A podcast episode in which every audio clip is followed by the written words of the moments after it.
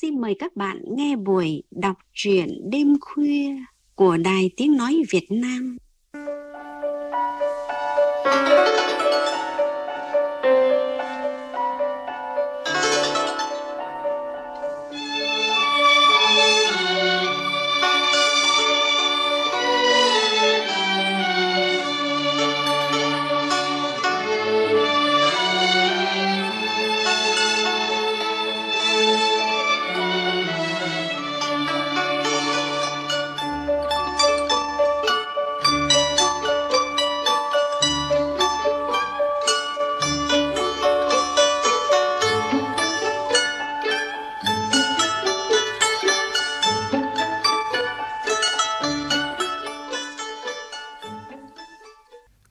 Thân mến, khi người ta yêu nhau say đắm thì ai cũng nghĩ đến cái kết là một cuộc sống hôn nhân hạnh phúc. Tuy nhiên, không phải tất cả cặp đôi đều gắn bó tới lúc cuối chặng đường đời với người thương của mình. Sự gian dở trong hôn nhân thường mang đến nỗi buồn, vết thương lòng khó phai với nhiều người. Có người vượt qua thăng trầm của cuộc sống, nhưng cũng có người mãi mãi đau thương. Trong chương trình đọc truyện đêm khuya hôm nay, các bạn cùng nghe truyện ngắn Tình xưa của tác giả Nguyễn Thăng.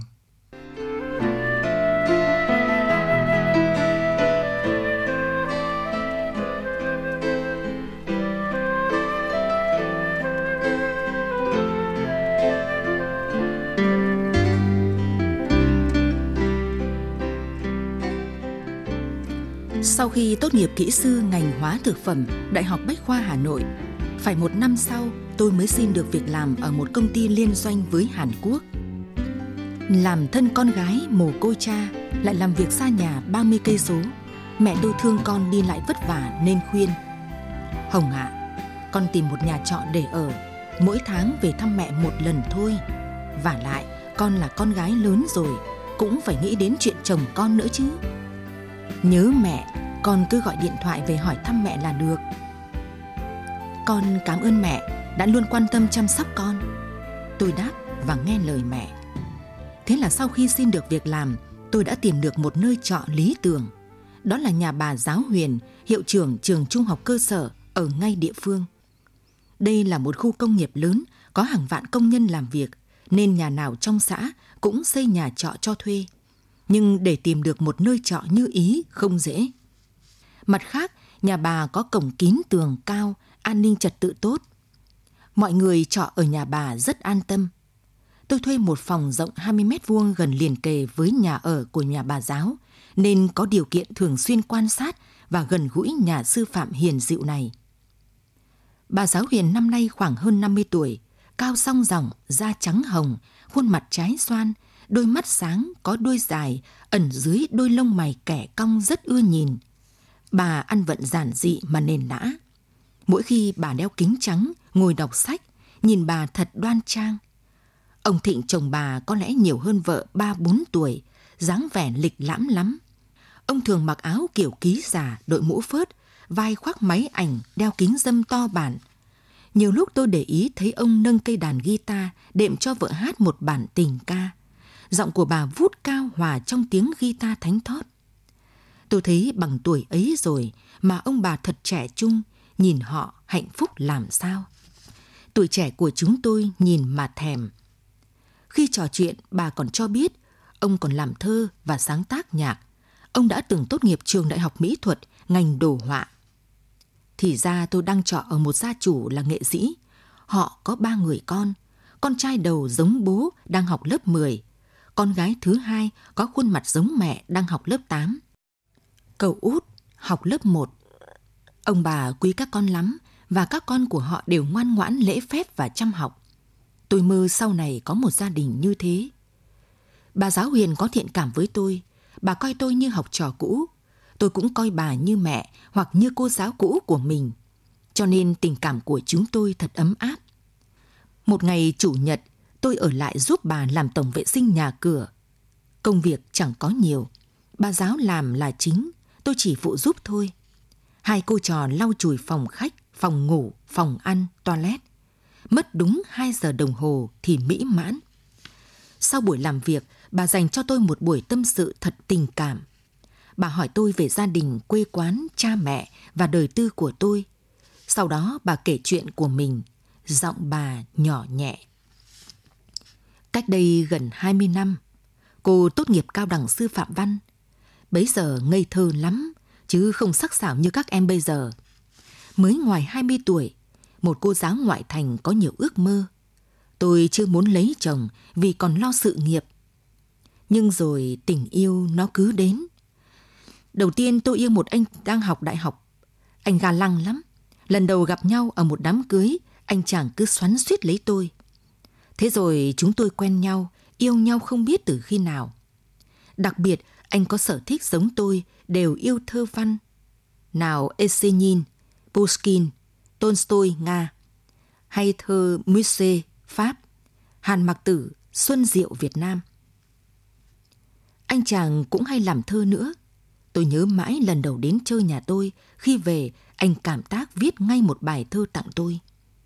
Bước chân hăm hở đến xóm đình, ngôi nhà nho nhỏ gốc nhãn xanh, mái tranh ấp ủ bao tình cảm, bóng dáng hình in mãi giữa lòng anh. Anh yêu tôi thật lòng, nên làm thơ mới hay như thế. Tôi cảm động kẹp bài thơ tình ấy vào sổ tay. Anh cũng mê âm nhạc hay hát nhạc trịnh. Nghĩa là tôi và anh có nhiều đồng điệu, đồng điệu như thế nên yêu nhau em ạ. À. Tôi mồ côi cha, còn mẹ tôi, bà không dễ dãi khi chọn con rể. Nhưng đối với anh, bà cũng tỏ ra hài lòng. Nếu tôi đồng ý, cũng đi đến hôn nhân. Em ạ, à, tôi yêu anh, nhưng tôi giữ gìn. Tôi đón tiếp anh tử tế khi anh đến chơi nhà. Tôi dịu dàng tế nhị khi trò chuyện với anh. Còn nhiều lần anh rủ tôi đi chơi thì tôi ý tứ từ chối khéo. Khi thì tôi bảo bận lên lớp, khi bảo bận họp chuyên môn. Nhưng tôi không thể từ chối mãi. Và một lần tôi đã đi dạo cùng anh. Đó là một buổi sáng êm ả. Anh đưa tôi đi chơi vườn Bách Thảo một công viên cây xanh lớn ở thủ đô. Chúng tôi đi một vòng quanh công viên dưới những tán cây cổ thụ cao vút. Thỉnh thoảng lại gặp một đôi trên ghế đá công viên hướng ra mặt hồ có những con thiên nga bơi lội. Anh dẫn tôi lên núi Nùng. Theo từng bậc gạch, chúng tôi đã lên đỉnh núi, có nhà ngắm trăng tọa lạc. Anh chọn một chỗ khuất, rồi trải tờ báo, hai chúng tôi ngồi xuống bên nhau tỉnh tử. Lúc ấy tôi nhìn anh mới ga lăng làm sao. Anh đẹp như một thiên thần. Chúng tôi nói cho nhau nghe những câu chuyện vui vui, không đầu không cuối. Vẽ ra bao viễn cảnh sau này. Bỗng anh ôm choàng lấy tôi, rồi định đặt vào môi tôi nụ hôn. Tôi vung tay chống đỡ, tỏ ý phản đối, ngăn anh, chưa nên vội vàng như thế. Do tôi hất tay mạnh quá, chỗ đất ấy lại không phẳng, anh bị ngã chỏng khèo. Anh lồm cùng bò dậy, phủi phủi quần áo, rồi đứng lên đi thẳng. Tôi chạy theo. Anh càng bước nhanh hơn. Anh đi xa dần tôi theo không kịp. Tôi ân hận, không kịp thanh minh. Ngày đó chưa có điện thoại di động. Thế là từ đó tôi mất anh. Bà dừng lại trầm ngâm. Tôi chôn chặt mối tình đầu mà sau này tôi rất tiếc. Tôi đành thở dài, tiếc nuối mà thôi. Thế rồi tôi có mối tình thứ hai. Bấy giờ tôi đã 30 tuổi. Tôi yêu một anh cán bộ công đoàn. Anh cùng quê hơn tôi 5 tuổi. Anh công tác ở công đoàn huyện, còn tôi dạy ở trường xã bên cạnh. Về hình thức, anh cũng vào loại đẹp trai, lành hiền. Cha mẹ anh đã mất, có sẵn nhà ngói sân gạch. Tôi lấy anh không phải làm dâu và có sẵn một cơ ngơi không phải xây dựng nữa. Cứ ở thế cũng được. Chúng tôi tìm hiểu và đi đến hôn nhân thật nhanh chóng. Bề ngoài dân làng nhìn vợ chồng tôi thật đẹp đôi. Chúng tôi kế hoạch. Ba năm sau mới sinh con trai, tiếp theo ba năm nữa mới sinh con thứ hai là một bé gái nữa. Gia đình tôi là hình ảnh nhà ngói cây mít, hai trái tim vàng mà nhiều người bên ngoài ca ngợi như thế. Họ mơ ước được như thế. Hàng ngày anh đi xe máy lên cơ quan làm việc xa nhà 10 km còn tôi đạp xe sang trường ở xã bên cạnh, dạy vài tiết, rồi về vui thú gia đình, đọc sách, ngâm thơ. Một gia đình công chức như thế thật hạnh phúc. Nhưng em ơi, đó mới chỉ là bề ngoài mà thôi, còn bên trong tôi sống cả một chuỗi ngày buồn nạn. Anh và tôi trái ngược hẳn nhau. Sau này tôi mới biết anh cầm tinh con cọp, còn tôi cầm tinh con khỉ xung khắc lắm. Mới cưới nhau được nửa tháng, anh đã phân công tôi. Hai người chỉ nên chi tiêu một lương của em thôi, còn lương của anh thì để tiết kiệm em ạ. Anh nói vậy, nhưng anh không gửi tiền vào ngân hàng mà tích lại để mua vàng. Anh bảo tiền Việt Nam đồng hay trượt giá, chỉ có mua giữ vàng là tốt nhất. Thế là từ đó và cả sau này, có hai con ra đời nữa, tất cả sinh hoạt gia đình chi tiêu bằng đồng lương của tôi. Nào chi phí ăn uống trong gia đình, nào tiền ăn cưới dỗ chạp Tết nhất, tất tần tật chỉ có lương của tôi thôi. Lại buồn cười nữa là anh chẳng chơi bời với ai. Anh không cờ bạc, không rượu chè, không có bạn đến chơi bao giờ. Anh chỉ thích vàng. Cứ mỗi khi mua được mấy chỉ vàng, anh lại cất vào hộp giấu đi. Có nhiều khi rỗi rãi, anh đem hộp vàng đổ ra đếm. Mắt anh sáng lên trông buồn cười quá. Tôi liền nhớ đến nhân vật Eugenie Grande trong tấn trò đời của Ban Sắc. Cả đời gã keo kiệt này chỉ thích vàng. Đến khi sắp chết, gã vẫn thích vàng. Chỉ có tôi sau này làm hiệu trưởng là có khách bạn bè, phụ huynh đến thăm nhà. Anh lại có tính ăn vận quá cầu thả xoành xoàng. Anh không đi lính, nhưng hay đội mũ cối và mặc áo blue sông bộ đội, đi dép không quai hậu. Đi làm việc hay về nhà, anh chỉ mặc một thứ quần áo như nhau. Khi sống với anh rồi, tôi mới phát hiện ra tính nết thói quen của anh. Tôi góp ý, nhưng anh chỉ ừ ào mà không sửa. Bà dừng lại rót nước uống nhấp giọng rồi nói tiếp. Tôi là nhà giáo.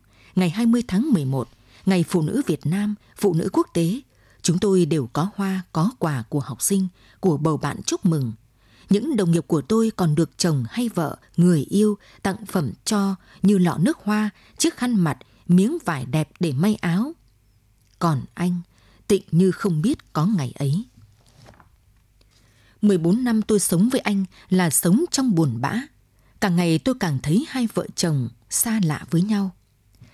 Thế rồi sau khi sinh cháu thứ hai được 2 năm, anh lại bị bệnh liệt dương. Anh trở thành béo ụp ịch, không làm được chức năng đàn ông. Đêm nằm bên cạnh chồng mà như nằm cạnh đống thịt không có hồn. Tôi buồn quá, tôi mất dần tuổi xuân, mặc dù mới có ngoài 40 tuổi.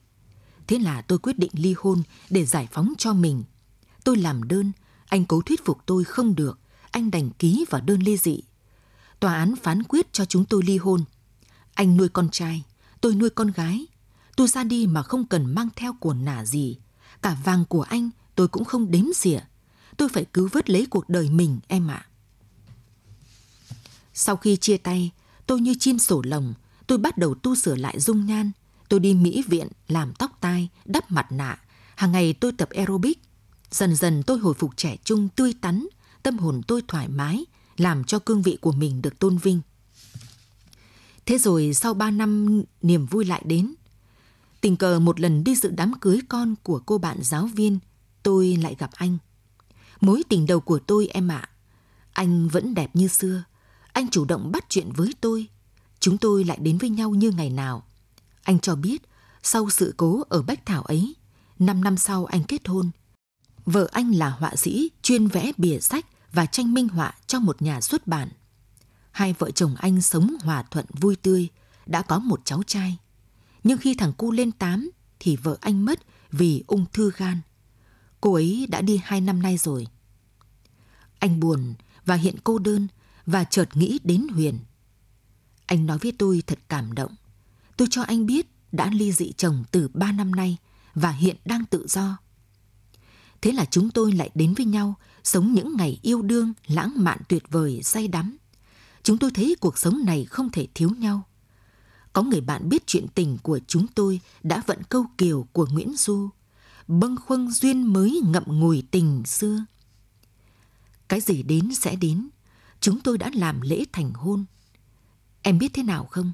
Anh ấy chính là chồng tôi bây giờ đấy. Cháu trai lớn là con của anh ấy con gái thứ hai là con tôi, còn cháu trai thứ ba là con chung của chúng tôi. Thì ra là vậy.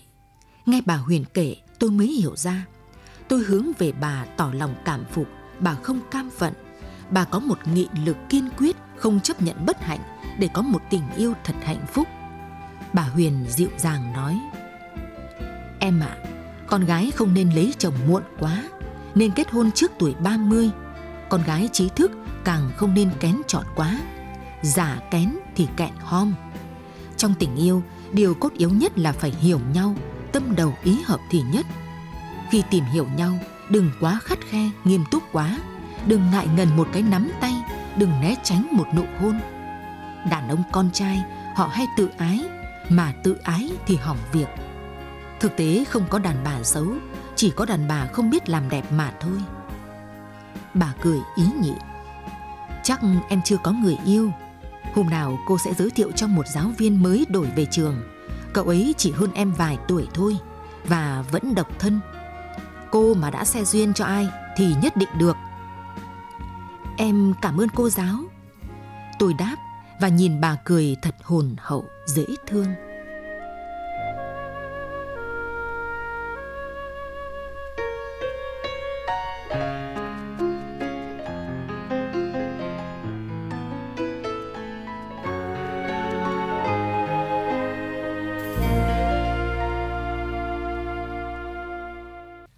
Vừa nghe chuyện ngắn Tình xưa của tác giả Nguyễn Thăng. Câu chuyện về cuộc đời của bà giáo Huyền đã trải qua hai lần đỏ. Bây giờ, các bạn cùng nghe bài bình của biên tập viên Hoàng Hiệp về chuyện ngắn này. Các bạn thân mến, hai chữ duyên phận thật khó mà giải thích được trong tình yêu. Mối tình đầu tiên của nhân vật bà Huyền đẹp như mơ. Một cô gái học sư phạm văn, yêu chàng trai ga lăng lại cũng thích văn thơ thì quá hợp nhau rồi còn gì. Thế nhưng, ở đời nếu không chữ nhưng thì lại không có chuyện gì để mà nói. Hai người bén duyên nhau, nhưng có lẽ cái phận lên vợ lên chồng của họ vẫn chưa đến. Chỉ vì một chút nông nổi, ngượng ngùng, tự ái của tuổi trẻ, cùng sự hiểu lầm khiến mối tình đầu tiên của bà Huyền giang dở. Lúc đó, bà Huyền có lẽ cũng sẽ buồn, nhưng chắc sẽ không tiếc nuối. Bởi tương lai ai mà biết trước được nếu hai người họ nên vợ nên chồng sẽ hạnh phúc hay khổ đau. Cuộc hôn nhân đầu tiên của bà Huyền với người chồng cùng quê lúc đầu khá thuận lợi, ai nhìn cũng thấy họ đẹp đôi. Nhưng cùng với thời gian, sự khác biệt về tính cách, về sở thích, nếp sống càng ngày càng rõ. Trong khi bà Huyền có trọng tình cảm thì chồng lại quá đề cao vật chất. Sự vô tâm, thái độ thờ ơ của chồng khiến bà Huyền thấy hai người ngày càng xa cách. Và đến khi chồng không còn chức năng đàn ông thì bà Huyền quyết định phải chia tay để tìm cuộc sống mới. Có lẽ quyết định này của nhân vật bà giáo Huyền trong truyện ngắn Tình xưa của nhà văn Nguyễn Thăng sẽ khiến người đọc, người nghe có những ý kiến đánh giá khác nhau. Một cuộc hôn nhân tan vỡ thường để lại nhiều mặc cảm với người phụ nữ. Nhân vật chính cho câu chuyện đã biết vượt qua thăng trầm để vươn lên, kiếm tìm hạnh phúc của mình. Sự dây duyên tình lại đưa bà Huyền trở về với mối tình đầu tiên. Hai con người đều có mất mát trong hôn nhân, càng cảm thông, càng yêu thương nhau hơn. Giờ đây, khi đã ngoài 50 tuổi, đã có mấy mặt con, hai vợ chồng bà Huyền sống thật lãng mạn như hồi trai trẻ. Một cái kết đẹp cho những con người biết vượt qua chắc trở, lận đận trong tình yêu để xây dựng hạnh phúc của mình. Chuyện ngắn được tác giả Nguyễn Thăng viết với mạch truyện rõ ràng, dễ hiểu, nhưng có lẽ hơi xuôi chiều dưới góc nhìn của một cô gái trẻ, nhân vật người kể chuyện. Nếu khai thác sâu hơn về nội tâm nhân vật, nhất là thời điểm bà Huyền quyết định chia tay người chồng đầu tiên, hay khi bà quyết định đi bước nữa, khi hai người đều có con riêng, thì có lẽ chuyện ngắn sẽ mang đến nhiều cảm xúc hơn với người đọc người nghe.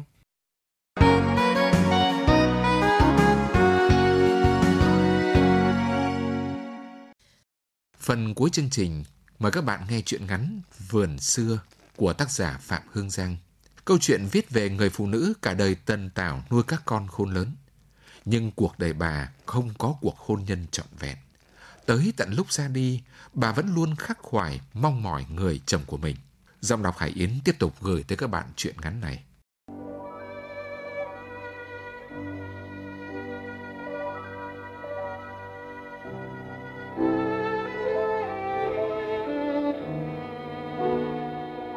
Ngôi nhà nằm giữa vườn cây, na, mít, ổi, xoài, dừa nhãn, mùa nào thức nấy um tùm rậm rạp. Ba chị em trứng gà trứng vịt, thêm lũ trẻ con hàng xóm lít nhít, lấy khu vườn làm địa điểm tập trung suốt ngày không ngơi tay ngơi miệng. Tót một cái, cả lũ đã vắt vẻo trên mấy cành ổi ngả ra bờ sông, vừa nhá ổi xanh, vừa huyên thuyên đủ thứ. Lương nghỉ ốm, 200.000 đồng của mẹ không nuôi đủ 5 người. Anh cả học đại học ở Hà Nội cũng chỉ thỉnh thoảng mới dám về xin tiền.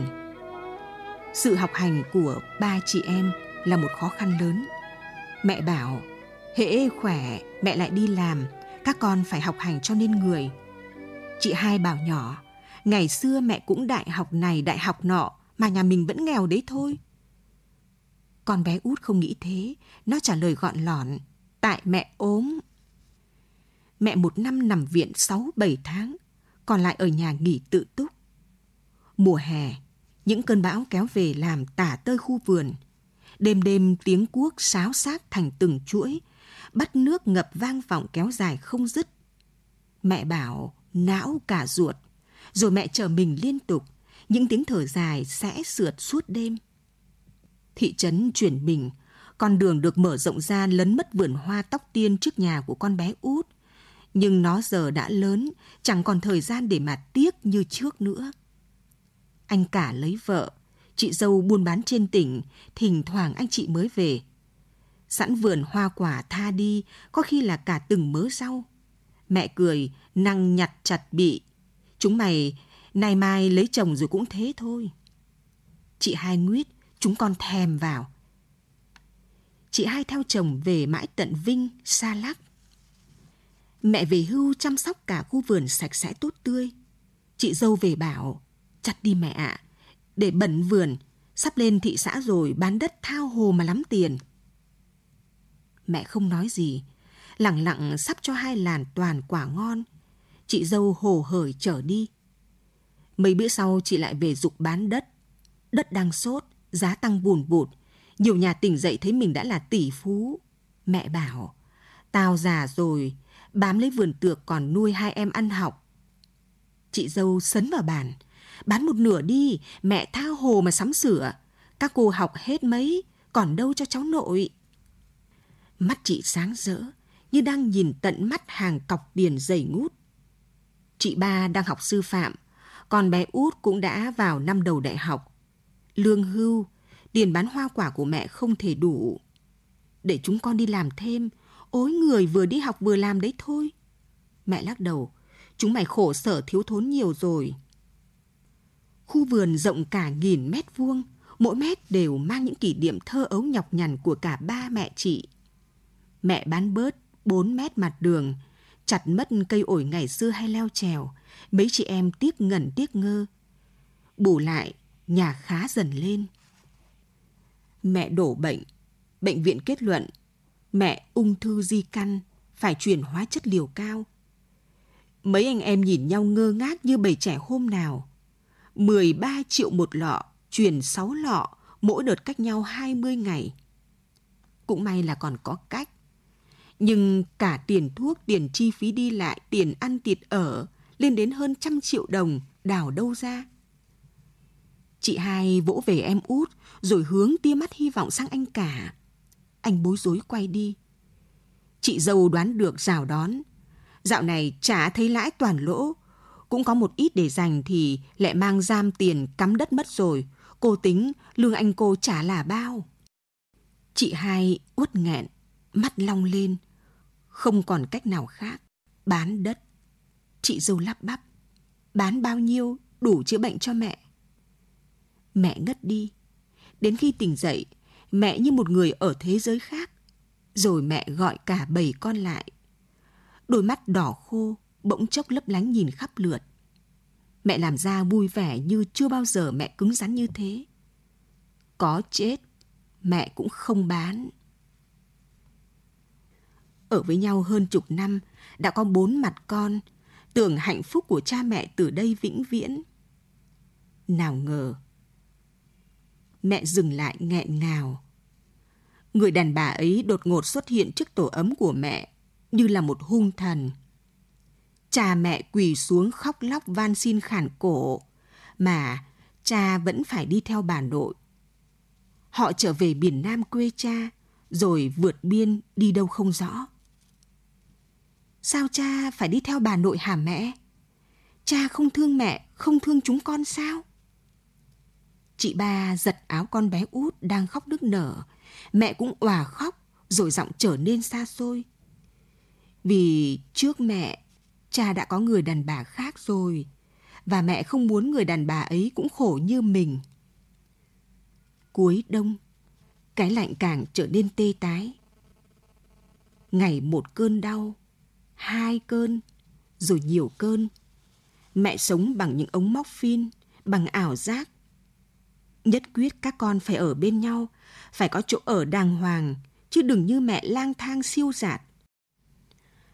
Cả đời mẹ, cả đời cha, hai bàn tay chỉ quen nhung lụa của mẹ, hai bàn tay chỉ còn bảy ngón của cha.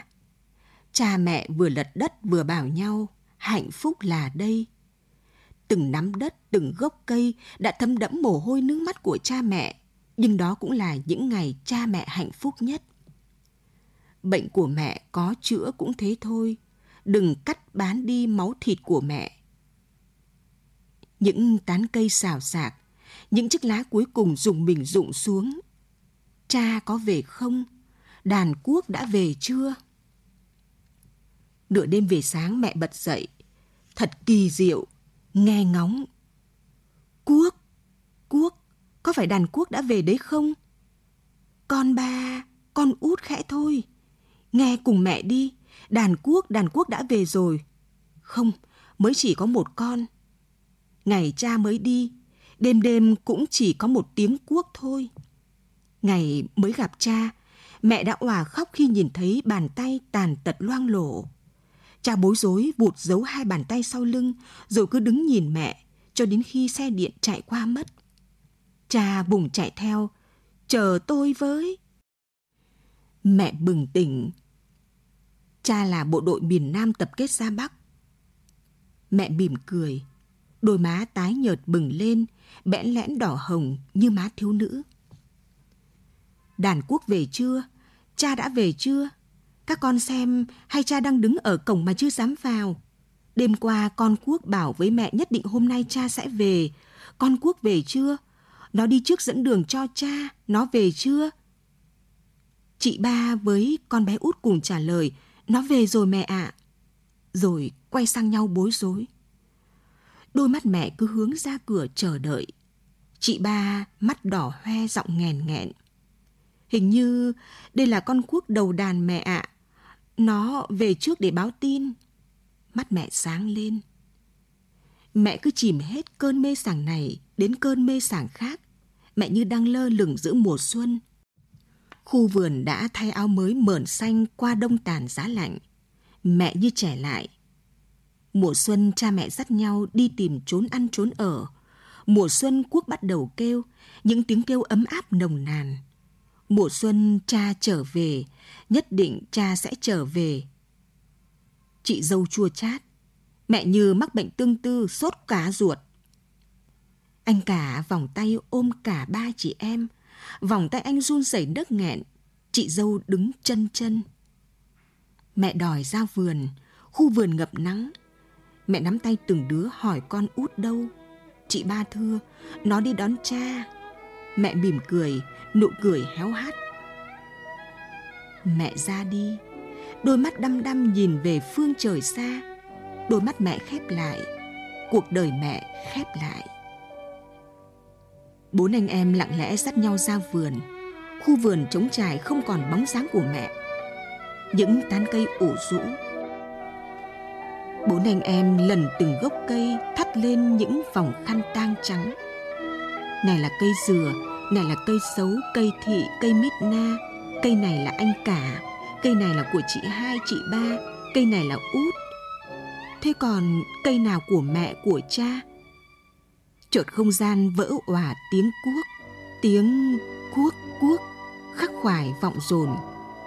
Một con, hai con, rồi nhiều con. Trời đêm như quánh lại, đặc lại, nồng ấm. Bốn anh em bất giác nắm chặt tay nhau